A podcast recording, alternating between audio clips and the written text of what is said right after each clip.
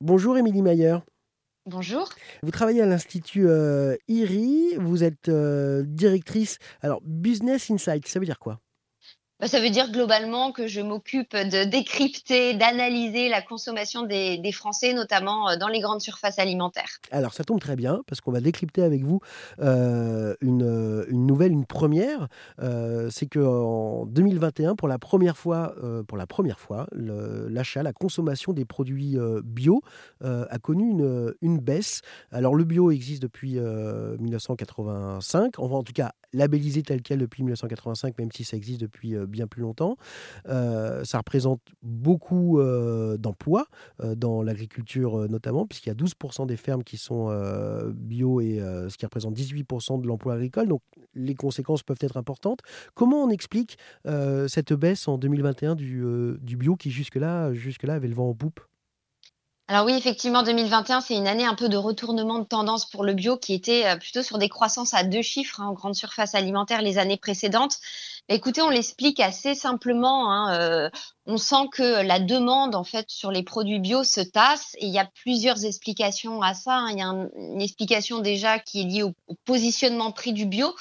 Un produit bio, c'est 40 à 50% plus cher qu'un produit qui n'est pas bio. Donc, quand on achète bio et qu'on consomme exactement que, de la même manière que des produits conventionnels, ben, disons que le, prix fait que ça ne peut pas dépasser un certain euh, volume de consommation. Donc ça, c'est le premier frein, le prix. Euh, et puis ensuite, on, va avoir des raisons liées au fait qu'aujourd'hui, euh, on a tout un tas d'alternatives au bio. Hein. Quand on veut bien consommer, ben, on peut acheter d'autres types de produits, des produits locaux, des produits sans, d'autres types de labels qui ont un crédit aux, yeux des, consommateurs français. Donc, quelque part, ils dispersent leur euh, leurs achats sur euh, ces, autres types de promesses du bien consommé qui sont souvent moins chers que le bio.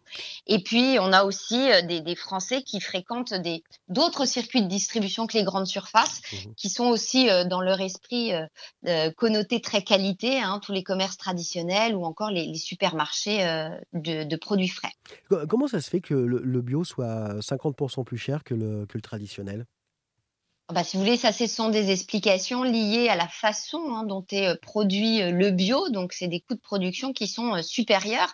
Donc, quelque part, le prix, il est, il se comprend, mais je pense qu'il y a une nécessité d'expliquer ce, prix plus élevé aux consommateurs pour qu'ils comprennent la valeur en fait du bio et qu'ils l'achètent pour ceux qui le peuvent, euh, sans douter quelque part de, de, de, de, ce surpris. Parce que ce que l'on note aussi, hein, c'est que la, confiance, elle s'effrite dans le label bio euh, des, Français qui ont voilà qui perdent un peu confiance parce qu'ils ont découvert qu'un produit bio pouvait venir de très loin, que sa composition nutritionnelle n'était pas très bonne, que l'emballage n'était pas forcément euh, très respectueux de l'environnement. Donc voilà, il faut, je dirais quelque part, il faut réexpliquer quelles sont les valeurs du bio pour travailler l'acceptation de ce prix. Ouais, c'est ça, vous l'avez dit, c'est réexpliquer parce que les choses avaient été expliquées. Visiblement, pendant longtemps, ça, a suffi. Comment on explique que dans la tête du consommateur, justement, il faille bah, réexpliquer, refaire de la pédagogie qui avait déjà été faite auparavant? Parce que les, consommateurs ont changé, ce ne sont plus les mêmes. Comment, comment ça se fait qu'il faille repasser par une phase de pédagogie de nouveau? Alors, je suis pas sûre que cette phase de pédagogie, elle était vraiment faite, hein, hein parce que le, bio s'est développé quelque part. Il y avait une, voilà, une confiance euh, presque euh, naturel euh, dans, ce label-là. Et je suis pas sûre que les, gens de la bio, que ce soit les, enseignes spécialisées du bio ou bien dans les grandes surfaces alimentaires, on ait pris le temps d'expliquer ce qu'était ce, ce, label, pourquoi il est bon pour l'environnement. Euh, je, je suis pas sûre que ça a été fait. C'est pas une demande des consommateurs de se faire réexpliquer. C'est simplement que pour que la demande revienne sur ces produits-là, il faut que les gens comprennent tous les bénéfices de ce label et qui comprennent le fait qu'il soit plus cher. Donc à mon avis, c'est faire un travail qui n'a jamais été vraiment fait euh, pour réinscrire le bio dans une tendance de croissance à, moyen terme. alors d'une part une pédagogie pour expliquer euh, que c'est bon pour la planète et que c'est bon pour la santé et réexpliquer d'où vient le bio et comment c'est produit. Est-ce qu'il faudrait aussi un petit peu plus d'accompagnement par rapport au prix justement? Les produits bio coûtent plus cher.